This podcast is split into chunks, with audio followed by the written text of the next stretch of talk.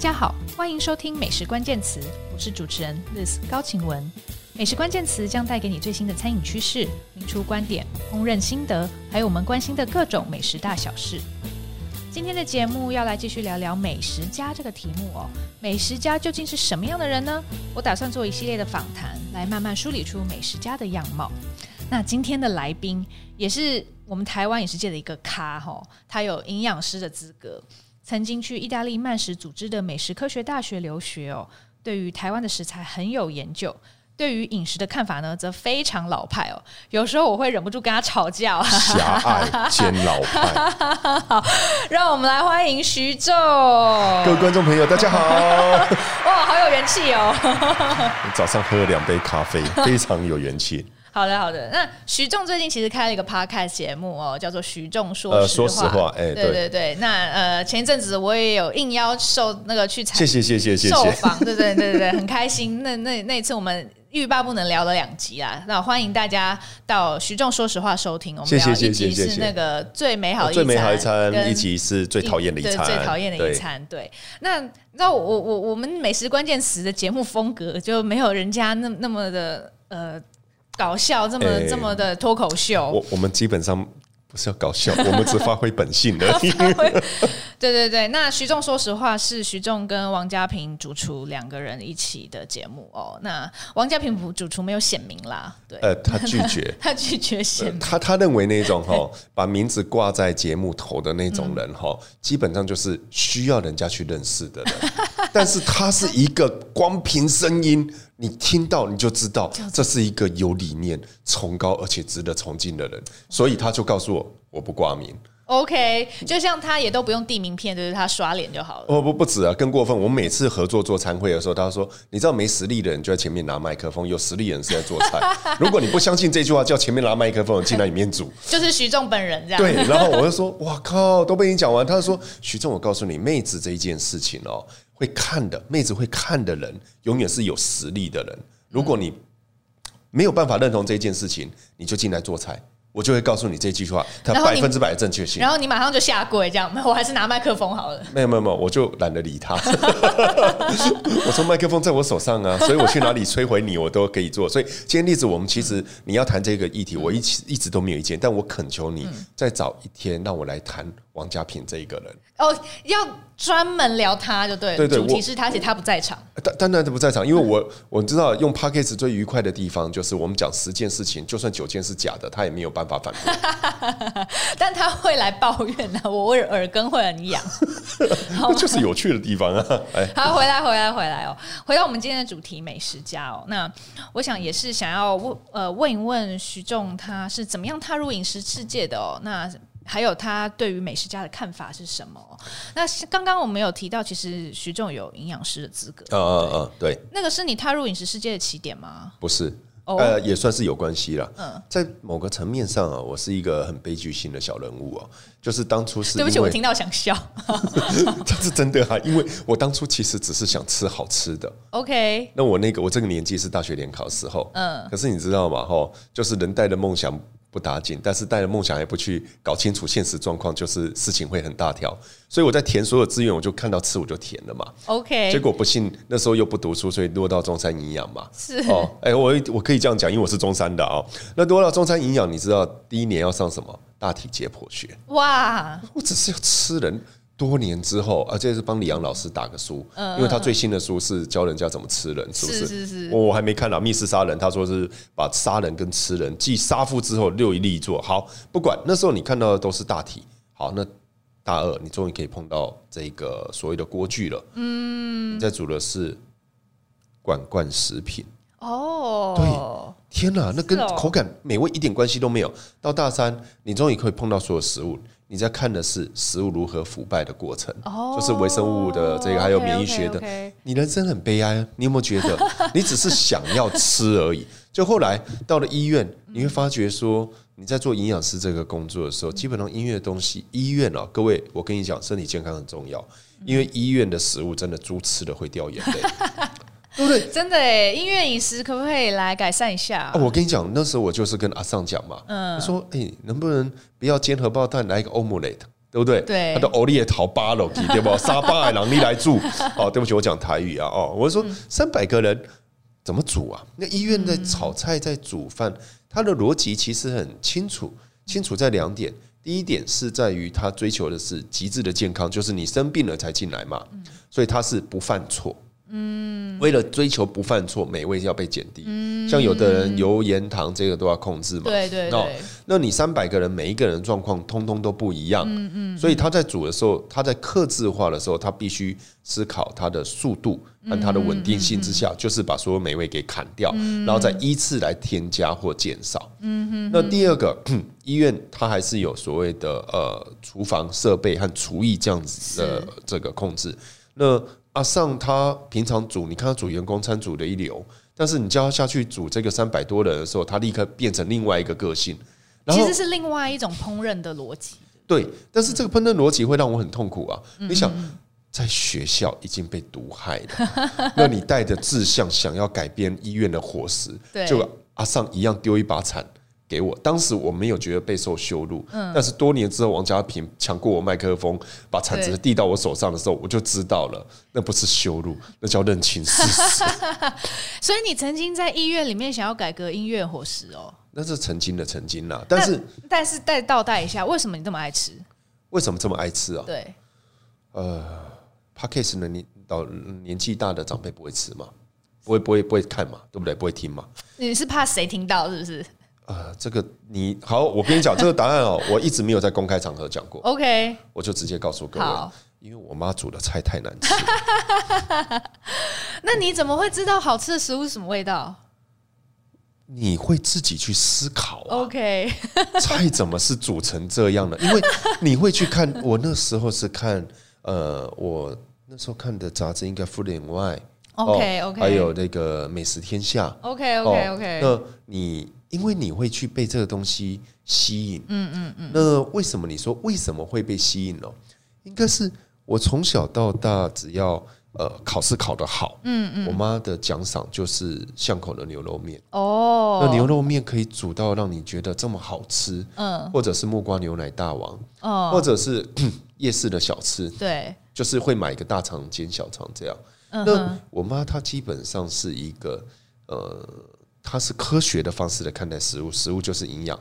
哦，所以他觉得在家吃最营养、最卫生、最安全。他不觉得会花那么多时间在厨艺上。哦，哎，所以他东西就是简单煮。嗯哼，哦，那他觉得复杂煮煮的很好吃，吃完以后还不是就是获胜能量，不如有时间赶快工作。哦，那这个理论上我是接受，因为我父母都一样。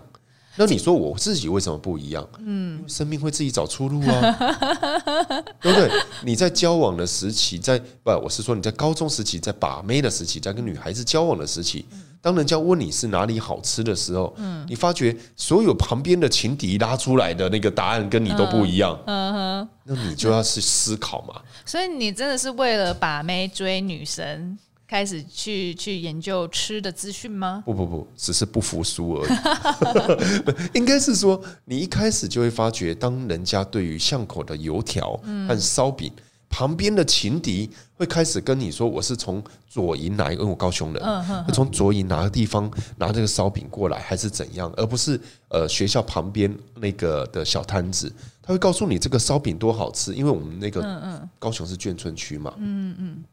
然后你内心会带着深深的不满，说：“哎，那东西好吃吗？就你吃，哎呀，还真的好吃哎，对不对？”所以你开始在思考好吃的逻辑是什么？OK，那你就会发觉，同样都是有人做烧饼，都是有人做俄阿米刷，但是就是有人生意特别好。嗯嗯，那生意好的逻辑，你就开始就会去观察。OK，哦，因为我喜欢观察事情，所以那是你年轻的时候，学生时代就在做的事情。国中的时候啊，国中的时候，我高中、国中或者我大学应该。少数像我在台中读书，我就是一天一家夜市，一天一家中校夜市全部吃两轮，然后中华夜市，然后我吃完以后还去跟老板谈生意，就是只要是营养系的拿出我们的这个呃学生证。哦，那时候对不起，那时候我已经忘了，时间太久，那时候应该是大学了，大学大学就是可以打九折，如果你可以的话，我就帮你在我们的系刊上面广告还是怎样，然后重点是。全部人打九折，我要打八五折。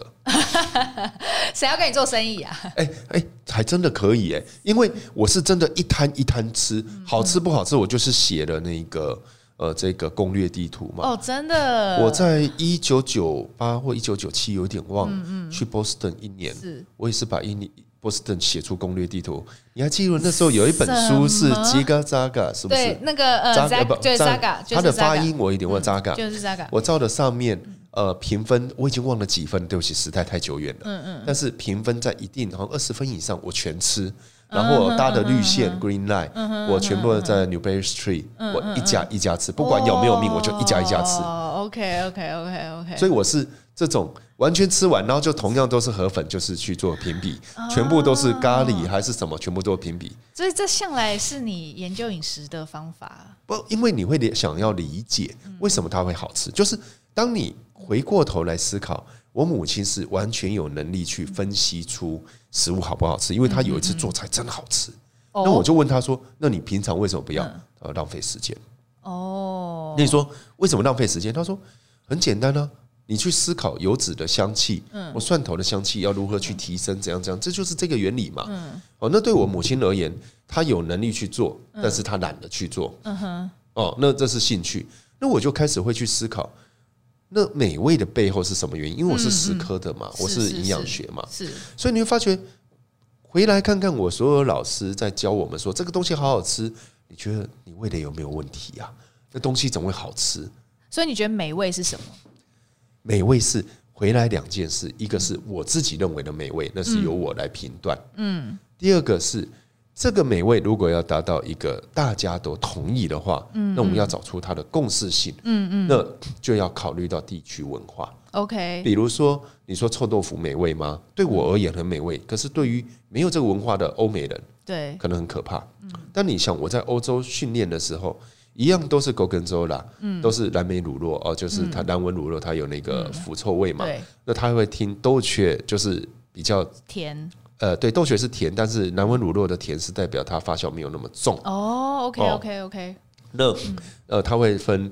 呃，蓝纹乳酪各个等级、各个产区，对，然后还会分得很细，比如说这是冬天做的或夏天做的，甚至牛只，呃，在哪一个地方蓄养什么品种的，嗯嗯。那你想，我这样讲这么多，可是各位你要知道，南文乳酪是有臭味的，嗯嗯，它的那种味道很独特。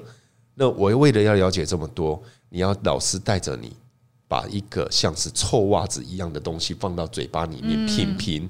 还要分析，还要再去理解，嗯嗯，多困难啊！嗯嗯嗯，所以你会发觉一件事情：当你用一个尊重和接受的心情换位，就是你站在你是意大利人，对，你开始去把自己融入这样的情境，去理解它的美味的时候，嗯，然后等停了，你再回来台湾，或者回来台湾人的身份，你去思考，你就可以知道，OK，它的逻辑在这里，嗯，所以美不美味是一个逻辑思考的问题。嗯哼，我会这样讲，逻辑思考。嗯，你觉得没有一些呃科学上的很客观的标准吗？比如说大家喜欢甜味啊，因为我们一出生喝母奶，甜有糖分啊，或者是说鲜味啊，都可以啊。嗯，可是那个东西还是回到一个最基本的，就是呃，对甜这件事情的追求是有的，但是你对于甜它的追求到了呃严不严苛或在不在意？比如说我们说果糖。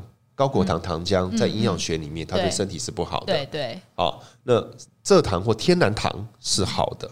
可是呃，很多饮料店它因为你会觉得甜是一个好的概念，对，所以你就加高果糖糖，因为它是一个稳定，而且容易调配的。嗯嗯嗯。好，那如果你不去在意。甜的味道，嗯，细微的转换，你认为只是甜就好，嗯，那这个事情就会造就于现在的市场变化嘛，嗯，所以消费可以改变变化，可以改变世界，对，这件事情就是我们，我就做一个呃饮食的呃观察者或评论者或书写者，是，呃，我们对自己的工作都有它一定的嗯社会责任的思维嘛，哦，站在我来看，我其实还没有到。一个可以去协助别人怎么认识，但我至少先协助自己怎么去认识。是，嗯，那呃，刚刚有讲到消费可以改变世界，其实这个好像跟慢食是有一点关联的。有一点，慢食哦，其实一开始是两千零一年的时候，韩良露老师哦，他曾经在这个杂志上呃公开的招募一群慢食会员。那当时呢，我因为我的资金不够，嗯因为那时候我刚出社会，没什么钱，然后我也很想加入啊，哦，但是那时候资金不够，所以我先没有加入。但是完了以后，透过关系，我就去询问哦，说，哎，那慢食在做什么？嗯嗯嗯。那后来韩良露老师就完全不碰这个了。哦，原来慢食其实很多人都觉得是一群人吃吃喝喝，对，但其实它是人类学的研究。嗯，慢食其实是人类学，他会去很细致的分析这个食物为什么来，那它的转变是怎样？那所谓的创意跟文化之间的冲突性，要如何去理解，并且找到一条路？那你是什么时候去念书？但你你在曼食念书之前，你当了多久的营养师？哦，大概三年或四年，三年三四年。呃，慢，间断断续续啦，应该是这样说。我是陆陆续续一开始接案当营养师，嗯，然后同时为了要好寻找好吃的东西，当时我就找个机会哦，呃，这段讲起来我快讲好了。好，我一直觉得什么东西哈，什么工作可以让你吃好又不用付钱，我就觉得是记者嘛，美食记者嘛。但是你要当美食记者没那么容易嘛，嗯所以当时我是呃实验室出身的，对，所以实验室出身教我们做事情。我觉得学校教我的并不是美味，学校教我的是如何思维。所以思考这件事情，是你先找到一个 data 大数据分析以外，你找到一个切入点。对，好，所以如何成为美食记者，你要先找到 key man。嗯哼，好，谁能够决定让你进来写东西？嗯，那当时要让你写东西，最好就是新的媒体。哦，所以当时刚好有一个《时报周刊》是。呃的那个媒体呃叫《妈妈咪呀美食杂志》哦，那他刚刚创刊第一集，那我一看我说，哎，这刚好是一个机会，所以我就给所有的朋友说，我就下重本，把我的薪水当时大概只有两万八，是。哦，我下重本拿一笔钱出来，请我所有朋友一人一信写给编辑部，说要开那个读者见面会，那一定要。尽其可能的去巴结，就是说啊，你的杂志很棒啊，好好希望能够有一个读者见面会啊，怎样的、啊？然后这一招果然奏效哦，然后后来真的开了读者见面会，然后那一次请了四位演讲，其中一位是叶依兰小姐哦。那你知道这种读者见面会在新媒体刚刚开的时候，总编辑一定会到场。哦，这是一定的嘛，高层一定会到。对，所以呢，当时我就是见到了总编辑高金芬女士。啊。那见到高清芬女士，我就拿出一张手写的“此杂志需改善至三十二要点”。因为我看了，对啊，因为我看了呃，经纪人哦，里面有很多谈到吃的经营观点，有看到这个美食，当时还有美食天下，嗯，当时 Food and Wine 哦，那因为我们在我在读书的时候，我吃不起，我总读得起吧，嗯哼，所以图书馆里面就去看这些书啊。那在看的过程中，你就觉得，哎、欸，台湾的杂志怎么去处理会比较好？哦，那所以你就给予这个建议。对，那给予这个建议以后，当然理所当然被打打枪嘛，因为人家干嘛鸟你？但他已经记住你了。对，没错，That's key。所以那个。这个重点就是他记住我以后，接下来我就循着杂志上面的那个总编辑的资讯打电话给他，嗯嗯，然后跟他说我希望能够投稿，嗯哼，那他当然会说我们没有接受投稿嘛，但是他上面有 email，我管他的，我就先写。那我写过去以后，我刚刚说我们要先收集所有资讯，分析逻辑嘛，所以当时呃在台面上最有名的四个人，朱正凡老师，他擅长这个。呃，就是古文，中菜古文这样子，哦，就是找出缘起。那叶一兰老师，他是在做欧洲这一块，或者是国外的吃食。韩良露老师，他是儿时的记忆。哦，然后呃，这三个是最主要的啦。好，呃，我刚刚。不应该讲四个，是三个。那我就把他们三个都各截取一段。哦。那我写了四个版本。哦。加上我学他们的文风。呃，观念不是文风，文风很难，因为我从来不写文章，我大学是没有写过文章的。OK。但是我就是模拟嘛。嗯哼。哦，所以就模拟各种文风，然后哪一个哪一个哪一个，就四个文风。第四个是什么？我自己营养师的观点。OK OK OK。好。所以你就是亮这段枪打鸟，就是记第一篇。对。记第一篇过去被打枪，再记第二篇。在第三篇，他有回信吗？他当然不会回，但是我可以打电话。哦，你就打电话说有没有收到？对，然后他就说，后来他到第三次跟我说，呃，周先生，因为我本姓周啦，哦，周先生，我们真的没有在接受外稿。OK，然后我就跟他说，呃，高女士，请你给年轻人一个机会。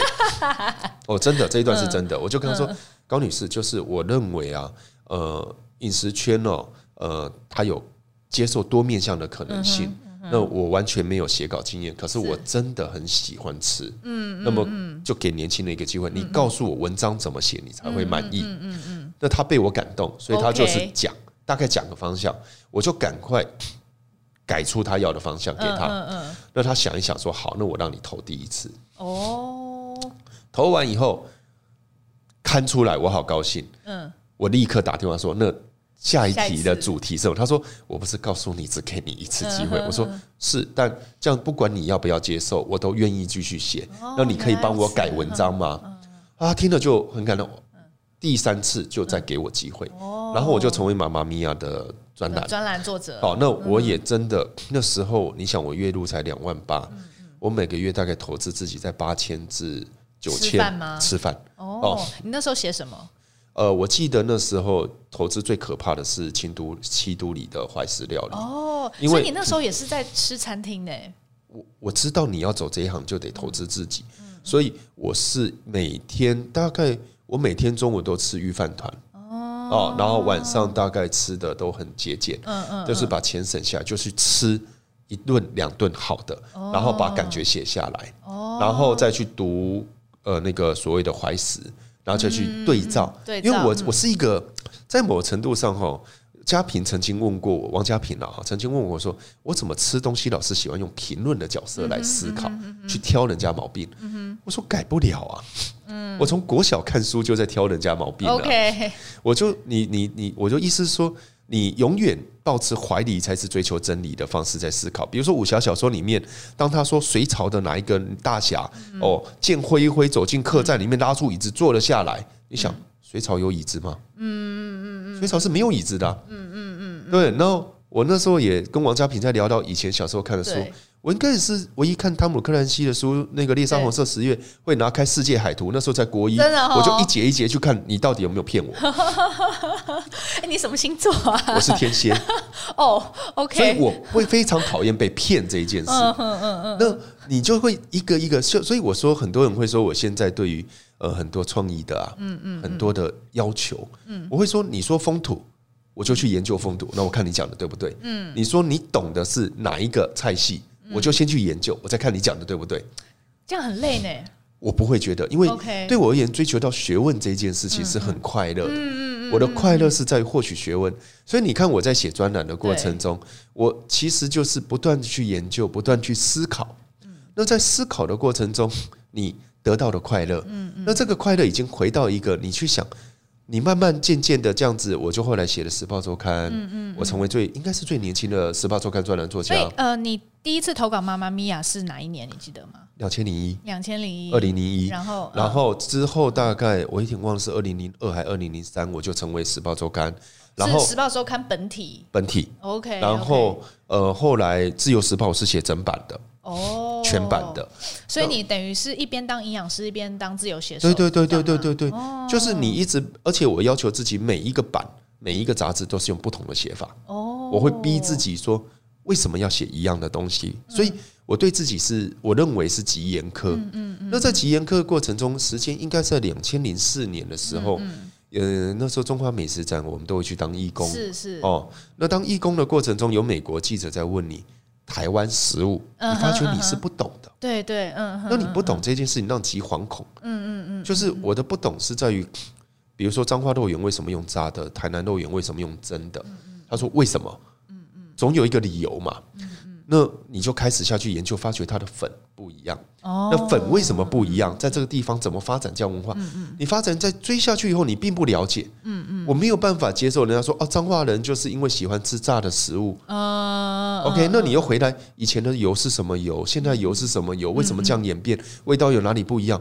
你看有大量的问题，可是这些问题再问到厨师，他就会觉得。你问这么多干嘛？嗯嗯。当我问说你今天为什么选？像有一个日本的厨师跟我说，他选台湾最好的柿子是摩天岭。嗯。于是我就立刻去打电话问农会，摩天岭有多少农户？嗯。那直接问他你选的是谁？那为什么？他说没有啊，上面写摩天岭就好了。嗯。那我说不对呀、啊，你从我又因为那时候我已经又去翻了台中农改场柿子的栽培手册，对，所以你知道摩天岭一个一个呃它的海拔的差异，以及你知道柿子向阳面、背阳面施肥管理，它都有它的风味差异。嗯嗯，那厨师你为什么不认真的去看这件事？他说他没办法每一样食材都这样研究。对，但是你拿出来跟我介绍，那就代表你对他的研究是要够的。OK，那你如果不够，你就不要在我面前介绍嘛。因为为什么？当时我已经是好几个专栏的作者。你最多曾经同时写过几个专栏？同时我没有去想，因为我同时最多做七份工作，但是我没有去想我到底做多少事。哦，就是专栏同时大概两个或三个应该有啦。七份工作是哪些？营养师啊，嗯帮人家设计菜单啊，哦，就外面接的嘛。你说餐厅吗？对呀，哦啊，还有帮人家设计呃这个行销的方式啊，嗯哦，媒体的公关啊，哦，然后我同时还会去做这一个呃这个你说媒体的这个书写嘛，嗯嗯嗯，哦，那。夯不啷当，我还做过其他非餐饮业的，那跟我本家有关。哦，OK OK。所以就是夯不啷当，你只要能够赚钱的，你都会去做。嗯嗯。然后那时候其实，呃，你的目标就是一个，就是我要出国。OK。因为当时我发觉，我研究的其实不够了。嗯嗯。那我当时其实是一个契机，我应该是台湾第一个。想到用品尝会的方式来研究台湾食材，嗯，所以当时我先自己开的青葱品尝会，当时的地点是在杜小月，哦，台北的杜小月，OK，那来了四个人，我只要了四五个人，嗯嗯，然后我发觉这个方法哪里不对，嗯，然后接下来我开的梅子的品尝会，我就开始认为要找产官学，嗯，好，然后我再开的蒜头，可是后来呢发觉不对，我是土法炼钢，因为我是看书，嗯哼，哦，因为就像你讲的。不是每一个厨师都有能力去理解这些食物，没有办法像我，呃，没事就趴在图书馆里面，嗯嗯，因为当时我还记得，呃，那个明星大小 S 啊，大 S 有讲说，谁没事要去图书馆约会呀？干嘛干嘛？我想就是我啊，我每天在图书馆也没有约会，只看书而已。对呀，我就是在中央图书馆一本一本论文这样读啊，真的。然后什么样的论文？所有跟食物有关的啊。哦，你今天比如说你说芋头，那我们就去了解芋头的理化性质，去了解芋头的生长，了解芋头的，比如说还有期刊呐，还有食谱啊，对不对？你今天你我的下一个专题就是，比如说我的专栏，假设我要写一个，比如说啊猪肉的老鼠肉这个部位，那你就是思考说，因为像我时报周刊是月刊嘛，对，哦，然后自由时报那时候好像是双周，OK，哦，然后我那时候我真的写太多了，我忘了哦。我好多东西都写，所以你每一个给自己设定的主图不一样，你就会倒回来。我在前两个月前我就设定我后面要写什么嘛，所以我就两个月时间要来阅读嘛，嗯嗯嗯哦，所以你是花这种力气在做饮食的考究，我当然也要看国外的原文，因为呃很多东西你只看中文它是不对的，嗯嗯哦，尤其我个人认为这个可以羞辱所有的硕士和博士了。我个人认为啊，在民国九十年之后的硕博士论文啊，呃，都没有以前的好看。那你记得你当时规划了哪些主题吗？我记得啊，你说哪一年呢？嗯，呃，你当时嗯，就是二零零三、二零零三、零四那时候规划蒜头，蒜头，嗯，蒜头。然后我发觉台湾可以找出那时候的品种。呃，基本上多数厨师其实都不知道，但是我找不到一个好的品尝方式。OK，那我就一直在思考说，国外怎么把品酒制度建立起来的？嗯，那你看很多文献以后，你再回来思考，凭什么酒可以品？那这一些植物不能品？可是你找不到一个方式。那那时候，中兴大学欧少梅教授应该是在做官能品评方面的权威。可是你在查国外官能品评学，这是美国的哦。你在发觉它运用度很广，包含牛排的整个的呃，这四十年来变化也是透过官能品评学跟商业结合，不断的在处理。所以你就发觉一件事情，自己的研究是不对的。嗯，自己研究只是让自己满意。嗯，但是如果我要对业界有一点变化，因为老是在靠腰说世界怎么会这样？嗯嗯，靠腰这些厨师怎么不认真？嗯嗯，这是不对的，也不公平，因为每一个人工作不一样。就像王家平讲的嘛。哦，有实力的人在做菜，谁在管你那边有的没有，对不对？好，他讲的是有道理的，所以我就开始去思考哪一个学校可以帮我。所以当时有纽约有一间呃，西班牙有一间，还有意大利这一间。我在零四年的时候知道意大利刚好有这个曼斯，曼斯的美食呃，应该是学大学，呃，对，美食科技大学，它就是 Gastronomy Science University。我英文不太好，不太会发正确音，但是基本上，呃，我当时去的一个很重要的原因，就是在于说，呃，第一点，美国，你叫我去美国学饮食文化，我个人那时候看那么多书，我认为，对不起，我就是这样认为，我说美国谈饮食，拜托。不要跟我谈。美国历史很年轻啦，尤其是呃不，我是认为他们对品味这一件，食物品味这一件事，我完全是不认同。嗯，我觉得这个可以再讨论。对，可以再讨论，因为很多美国的朋友会很生气这一点。但基本上，我那时候就是我就是不喜欢美国的食物啊。然后，因为我去波士顿以后啊，然后又去纽约几次，我就是不太喜欢。嗯哦，但是我很着迷于意大利菜。嗯，你本来就喜欢吃意大利菜吗？我应该是在美国吃意大利菜时候着迷于意大利菜的。哦，OK。我在那个，你知道美国波士顿有一个小意大利嘛？对不对？哦，小意大利，每一间我都吃三次，三次以上。哦，OK，OK。那什么克林顿最喜欢的那个叫卡诺尼有没有？那一间我不知道现在还在不在，因为九一一攻击之后很多都倒了。哦，我的意思说，我后来发觉我最爱的是意大利菜。OK。那我在美国吃意大利菜，你就。开始在看很多文章的时候，发觉很多意大利人到美国开始干掉，说这不是意大利菜。嗯嗯，那你就开始好奇什么是真正意大利菜。嗯嗯嗯，所以纽约我就完全不想去。那西班牙巴塞隆纳那边哈，他的问题是他是要在三个国家读书。哦，OK。哦，他是那种一年半的。那我算一算我的资金不够嘛，我只能支付我一年嘛。嗯嗯。那我也希望就是把一件事情做好，因为三个国家的研究对我太多了。所以我觉得就意大利，那去意大利读这个呃书的过程中，其实是我人生转变最大的一件事。怎么说？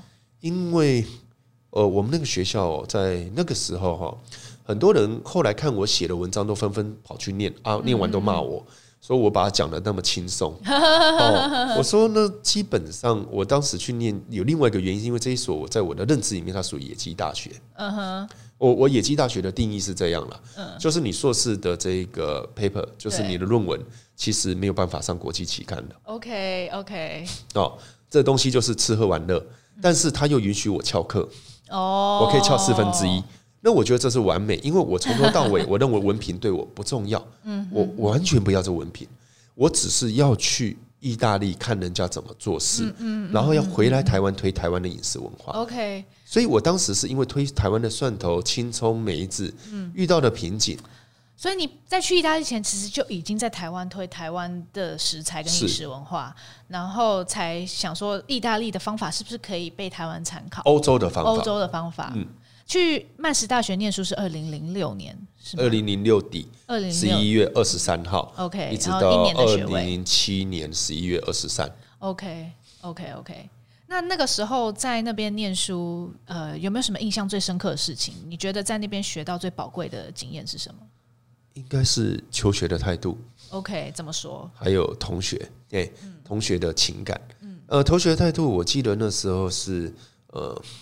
有一堂课啊，讲葡萄酒历史。嗯嗯。那老师，我们上课前都会发 email 说，我们今天假设说今天三十页到六十页嘛。对。好，那进了以后，老师第一句话，第一堂课就问说，大家有没有 any question，有没有问题？三十页到六十页。嗯嗯。大家都没有，没有人举手。嗯嗯。一个人都没有。那老师看一看说，那大家现在谁身上没有五欧的？嗯。大家都也没举手。嗯。都有五欧哈。那我们大家就到巷口点一杯酒喝吧。然后二十分钟后就下课吧。哦，那这时候斗士就出来，就是美国人。我美国朋友就举手，哎，不好意思，我是付学费的哦。你今天走进来什么都不讲，对吗？嗯嗯嗯嗯。然后老师就愣住了，你不是幼稚园还是硕士班呢？嗯哼，你是硕士班吧？嗯，我不是告诉你三十页到六十页吗？所以你今天没有问题，代表两件事：一，你是天才，那我们何必浪费大家彼此时间？二。你根本没有做功课，你不尊重我，我为什么要尊重你？嗯嗯。所以学校规定必须要二十分钟之后，老师才能离开教建筑物嘛。所以我们就去喝一杯酒，聊聊天。为什么不？阳光这么漂亮，你待在教室干嘛？不愧是意大利人，很棒啊！我们当时我就漂，这就是我要的。嗯嗯，对不对？我们只是聚在一起，所以后来我就带头。嗯，老师有的上课太烂。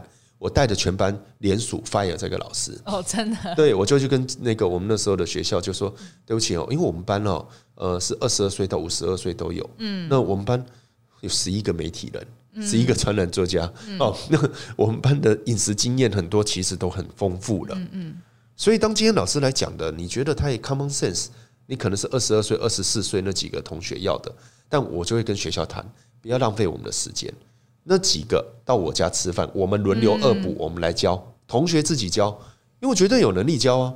哦，然后那个老师呢，你如果没有能力教我们，对，那你也不要来，我们学费付了，嗯，OK，你不要来，不要浪费我们时间。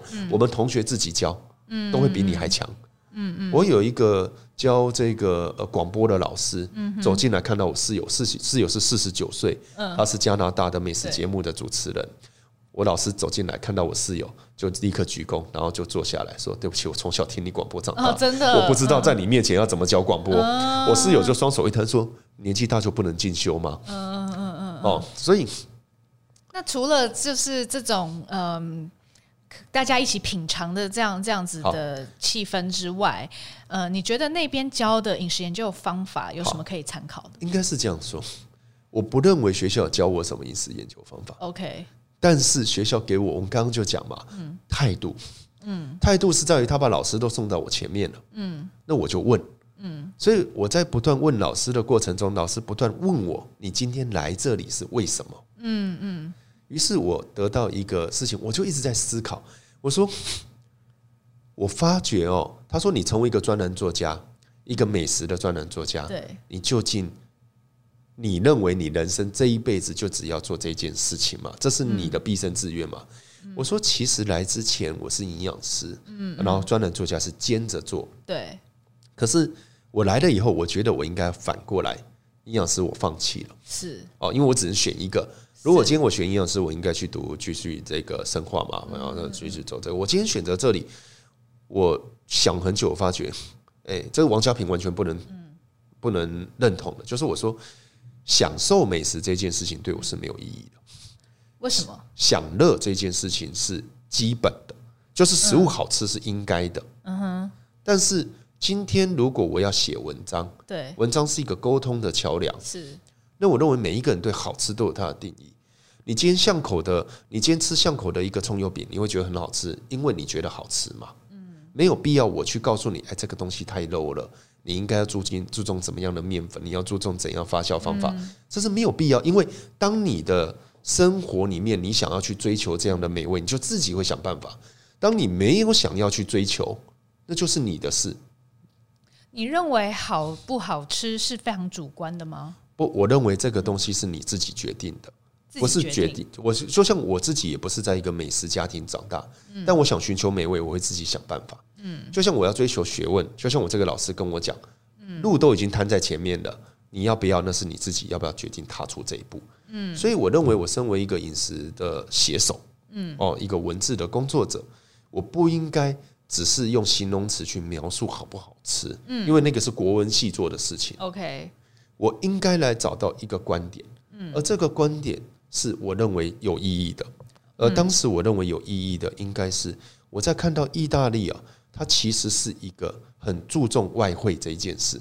外汇就是它所有的食物，像一个意大利的呃厨师来到台湾，对，你拿一个美国的橄榄油或一个三合一调和的橄榄油，他敢不敢拿出来用？你的意思是，它的食品要出口，它对它可以卖到国外。爱乡爱土其实是一个爱外汇的概念，经济学上外汇的概念，就是它不断的去说，我用意大利，意大利多美好，西西里当然用西西里的橄榄油啊，所以会让你觉得你做西西里菜如果没有用那个橄榄油，你追求不到那个地位。但是换句话来说，这就是让西西里橄榄油能够出口。嗯，所有的美国的人到美呃，对不起，所有意大利人搬到美国，他或许。样子走掉了，就是我说意大利菜的样子走掉。但是黑手党在某个程度上，它其实也是橄榄油，或者是这些意大利的食物，可以在美国这么发扬光大的真正幕后推手。嗯哼，那这些推手都是源自于，你可以说他喜欢他原来乡土的味道。嗯，大家可以看《教父》的电影，对，那这个乡土的味道是极顽固、极狭隘，它绝对没有任何创意在里面。但是我对不起，这句话我收回来。它有创意在里面，但这个创意是有适度性以及共识性的叠加出来，不是凭空想象。OK，凭空想象那个是天才做的事。嗯，所以当你所有东西被狭隘的限制住，我当时也觉得疑惑。嗯，当我在聊的过程中发觉一件事情，因为意大利人他天性浪漫，嗯，天性浪漫之下，可是它的所有农业要受到其他国家的攻击。因为它是一块欧度，它是一个大陆，所以今天番茄假设同样一个品种在意大利种比较贵，那你可能就从旁边愿意比较便宜卖你的西班牙运过来。嗯哼，当你一顿两顿在细算的时候，它就便宜了。对，所以西班牙是不是它的竞争国？嗯，是。法国也是，嗯，瑞士也是，然后它们的币值还不一样。哦，因为这个回到很复杂的文化因素，所以意大利人他发觉他要存活，对，他必须要找到一条路，这一条路。在不断的呃，这个是我认为是无意识的思维之下，就是他们从小就是灌输家乡的食物是最好吃的、最美味的。你觉得这个缘起是什么？为什么他们会有这样子的观念？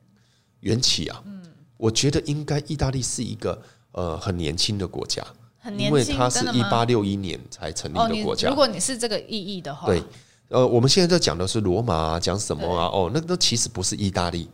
意大利在一八六一年之前是很多的国家组成的，是，而且它极混乱，是。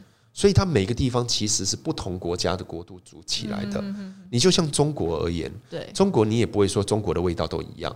我也会这样讲这句话，代表你根本不了解中国菜。是是是。哦，所以它南北味道极不一样，甚至民族组成也不一样。对。所以他们对于味道这件事情本来就有他们自己先天上的要求。嗯嗯嗯。哦，那加上呢，他在发展的过程中，他的家族的力量很大。嗯嗯。你看《教父》，我们再回到《教父》，Family。哦，家族是最重要的。所以意大利的男生到三四十岁，还住在家里，这是很正常的事情。哦，你是哦，对，因为妈妈他们一辈子就就是最敬畏的女人就是妈妈。哦，哦，所以你以美国的概念说，哇，天哪，你三十岁还住家里？他会说，天哪，三十岁你还不住家里？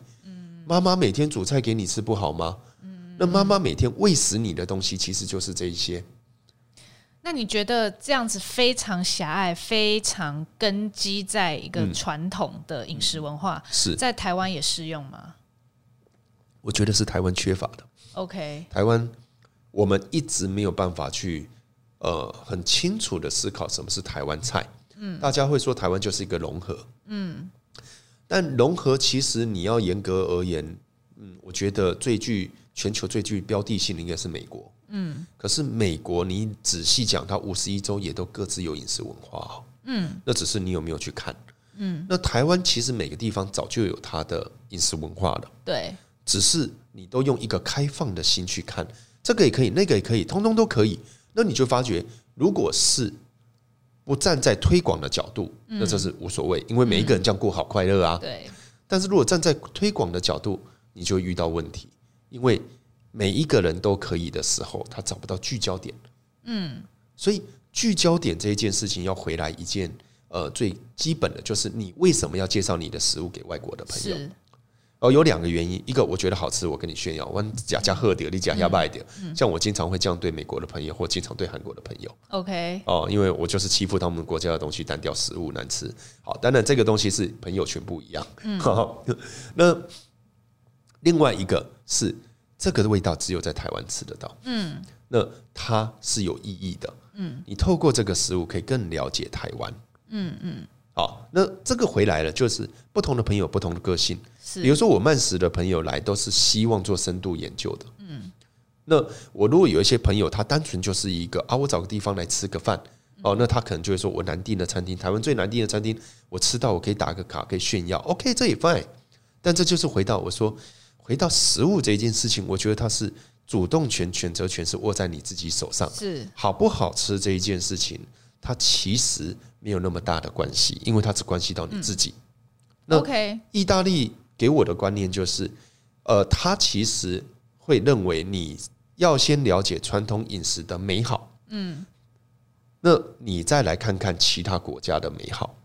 那你了解国外的美好之后，你如果觉得其他的是正确的，嗯。Go ahead，很好，包含麦当劳在内。很多人说曼食就是反对麦当劳，嗯，我不否认在某个行销点，它它确实是这么操作，对。可是它的本意不是这样，因为我们在课堂上，包含 Carlo Pacini，哦，都会笑出来说，我们笑的方法。麦当劳那么难吃的东西，如果你还觉得它是非常好的，那我尊重你啊，Go ahead 啊。嗯，我觉得这些观念其实都很重要，然后也是利益很良善，然后并且也是形塑了意大利美食迷人的地方。但是它有没有可能会有些例外？而且尤其是其实人会移动嘛，那是啊，呃，食物跟着文化也都会因为人的移动而变动。啊、对，那。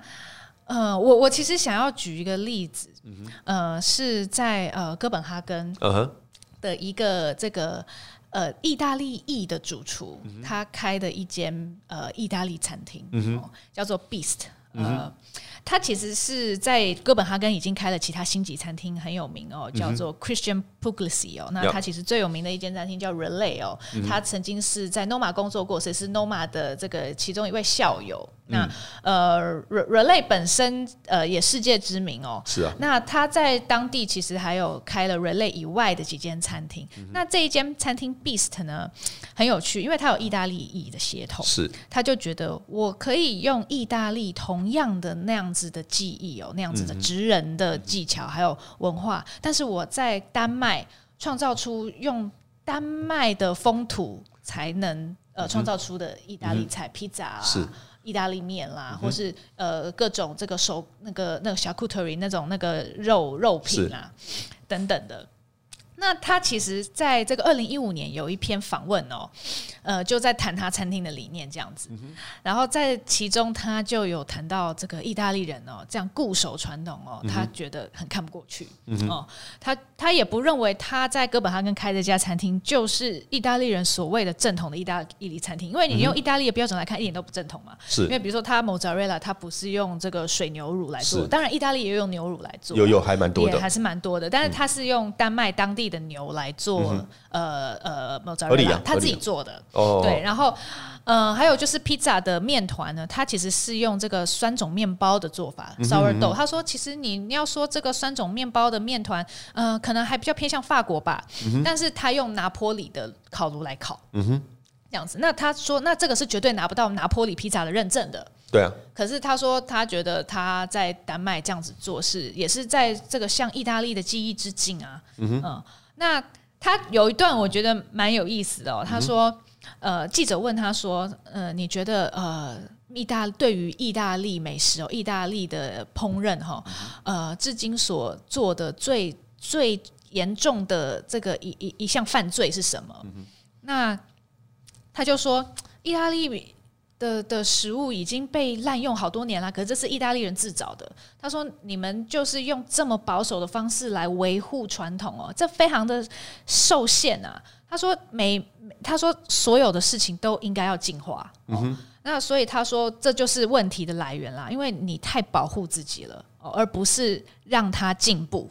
他说：“你只是想要保护传统，你却没有让。”传统进步，他觉得那这样子你当然会遭受到挑战。嗯哼、哦，那你怎么样看他这样子的？OK，这个故事很有趣哦。嗯、我有一个论文题目哦，对当时在考试的时候是试论意大利、西班牙和法国的餐饮未来十年的发展。嗯嗯，哦，这是我我我这个学校的的考试都是这一类的。好，呃，当时我们在谈到法国哦。在不断的发展的过程之中，他以米其林星级来带头，让全世界认识他。是呃，法式的技法，嗯，其实已经成为全世界西餐共通使用的。嗯嗯，呃，对。但是经典的法国餐厅是增加或减少的呢？应该是减少了。哦，那西班牙。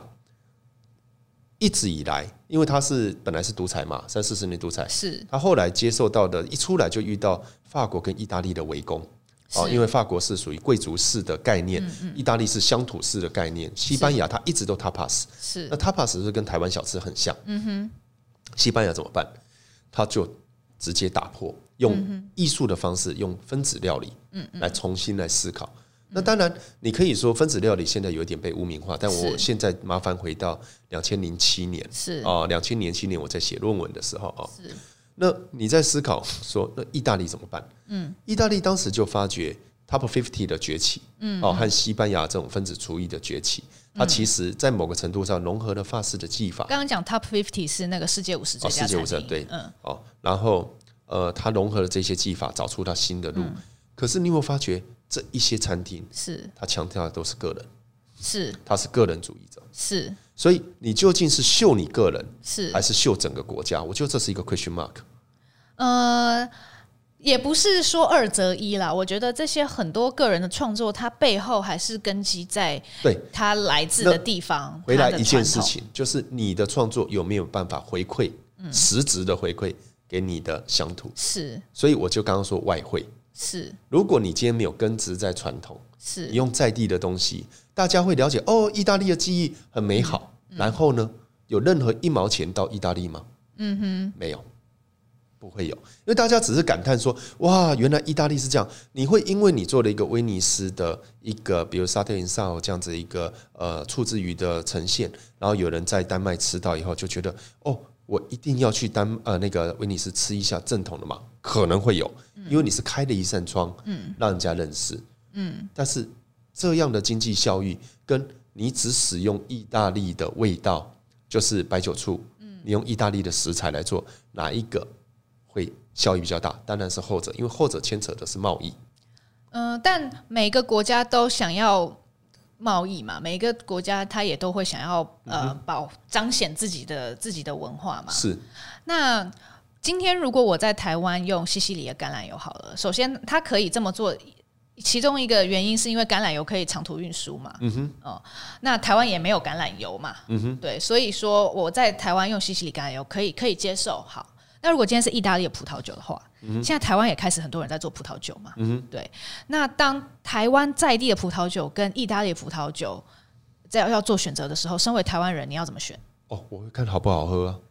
所以你又回到了个人的认为好不好喝？今天很简单。可是那你前面讲的那个外汇啊，我我台湾葡萄酒我也想要卖到国外啊，我也想要向国外朋友宣扬台湾葡萄酒啊。那那个很重大的那个国家的目的就可以放在好吃后面了吗？应该是这样来说。嗯，酿在台湾酿葡萄酒，嗯，我们现在用的是西方的酿法嘛，嗯，对不对？所以你如果要跟全世界做竞争，嗯，你这 你就要回到一个比赛。或者是好不好喝啊？嗯，那因为它不是我们的饮食文化嘛，嗯，你是拿外来的饮食文化，嗯，所以你要成名这件事情本身就困难。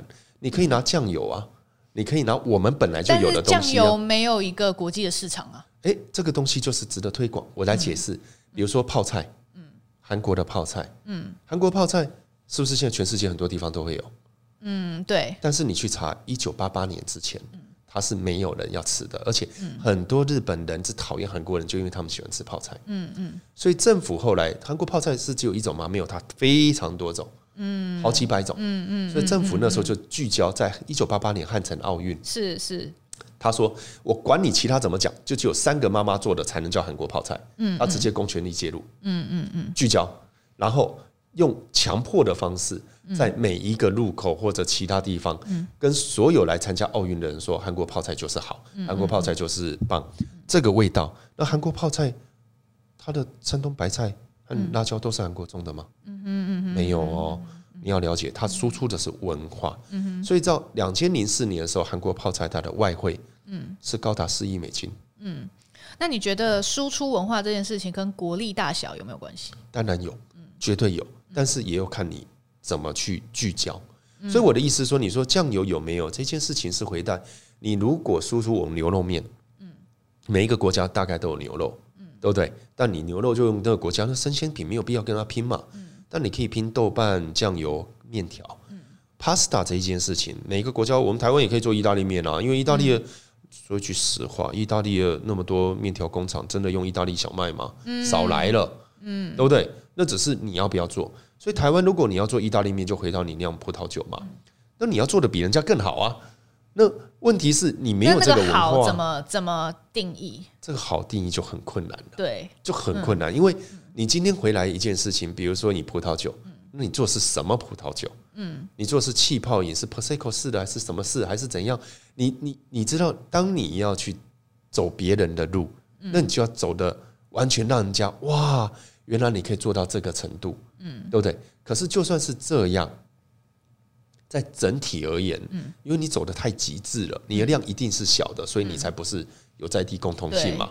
嗯，那这件事情你得到的，我就我意思说，这件事情就会回来三个观点，嗯，一个是你生产者爽不爽，嗯，你高兴嘛？你做出好产品，你高兴。第二个使用者高不高兴？OK，对不对？好啊。第三个，它是不是能够在某一个很冷门的领域，比如说葡萄酒的领域，对，让你台湾的名字让你知道啊，原来台湾也能够酿出这样。嗯，但是你要跟我说外贸外汇，嗯，那就不用去撒了。嗯，因为他没那个量，也没那个钱嘛。是是，我们在谈的根本是不一样的东西。所以，当你说文化输出这一件事情。我们一定要去思考一件事情：当你在讲传统美味，当你要说在地，要把自己介绍给人，你要先设定好你为什么做这件事。像你刚刚说的这位在丹麦开店的厨师，Christian Puglisi，他谈的是他自己，OK，他是秀他自己，OK，他因以意大利的逻辑而言，我今天在谈饮食文化，嗯。我会谈两个，一个就是我觉得吃的很高兴，真的就是这样嘛，嗯我高兴。第二个是你不要跟我说你。就是丹麦这个，如果你跟我说你要协助意大利改对改变，而是为了意大利好，那我就问你，那那是对你来说是 nonsense？你觉得那没有？我说你先定义好的定义，最后是民民生都成就在你个人身上，还是没有你这一个人，而是很多人可以获利？所以你很在意呃，是不是成就大家的共好？我在意于你讲的话语的目的性。就是你如果只是运用各种术语包装自己，让自己成为明星，那我不会说什么，因为这是行销术语。可是当你用这个明星的行销术语，而又要去说你要爱乡爱土，为了你用小农的产品，你用在地的，是农夫多可怜，那我就会问嘛，好，那你真的帮到了吗？Really？比如说你今天做 fine dining，你用小农的产品，你可能 这个故事要讲像我。零五年帮那个 Justin 郭文秀，就是双城街以前有一个厨师，他跟我说我要找最好的杏鲍菇，我特地去沟通厂商，弄到一个完全维持在特定温度下采摘，然后当天立刻打包送给他。对。然后呢，这位 Justin 他好高兴，然后说这品质真是好。然后他怎么用？他削薄薄的一层，嗯，然后圈在里面当盘饰。所以后来我认住了，他给我吃，我说。那你叫多少的量？嗯，他说我一个礼拜大概用掉五根吧。哦，OK。我就，你知道我当时跟龙人讲说，这个是多有名的厨师怎样？他在想的是一卡车、两卡车，你可以协助我怎么用？那你知道他为了我们，为了要帮你弄到这个好的杏鲍菇，我自己车费用了多少？